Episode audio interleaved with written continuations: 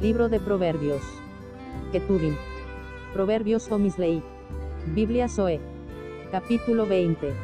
Del 21 al 27. El hombre sabio teme a Elohim. El caminar diario en su sabiduría. Proverbios 20. Los bienes que se adquieren deprisa al principio. El hombre natural no puede esperar. En nada de lo que vive, él necesita de Adonai para esperar. No serán al final bendecidos. La bendición espiritual permanece no la natural. No digas, yo me vengaré. La venganza es de Jehová. Espera a Jehová. El esperar es divino.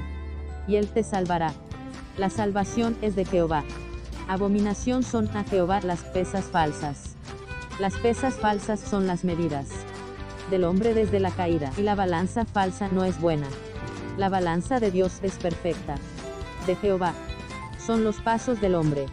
Este es el entendimiento, es nominal y experimental. ¿Cómo, pues? ¿Entenderá el hombre su camino? Por la experiencia de los hechos entendemos que Jehová es Dios. Lazo es al hombre hacer apresuradamente voto de consagración. Normalmente nos atamos con las palabras de nuestra boca. Y después de hacerlo, reflexionar. Al caminar Dios nos enseña que no podemos hacer nada sin Él. El rey sabio avienta a los impíos. La estructura natural pide reyes. Y crea posición piramidal. Y sobre ellos hace rodar la rueda. La estructura humana siempre basa su estructura en clasificar. Lámpara de Jehová. Es el espíritu del hombre.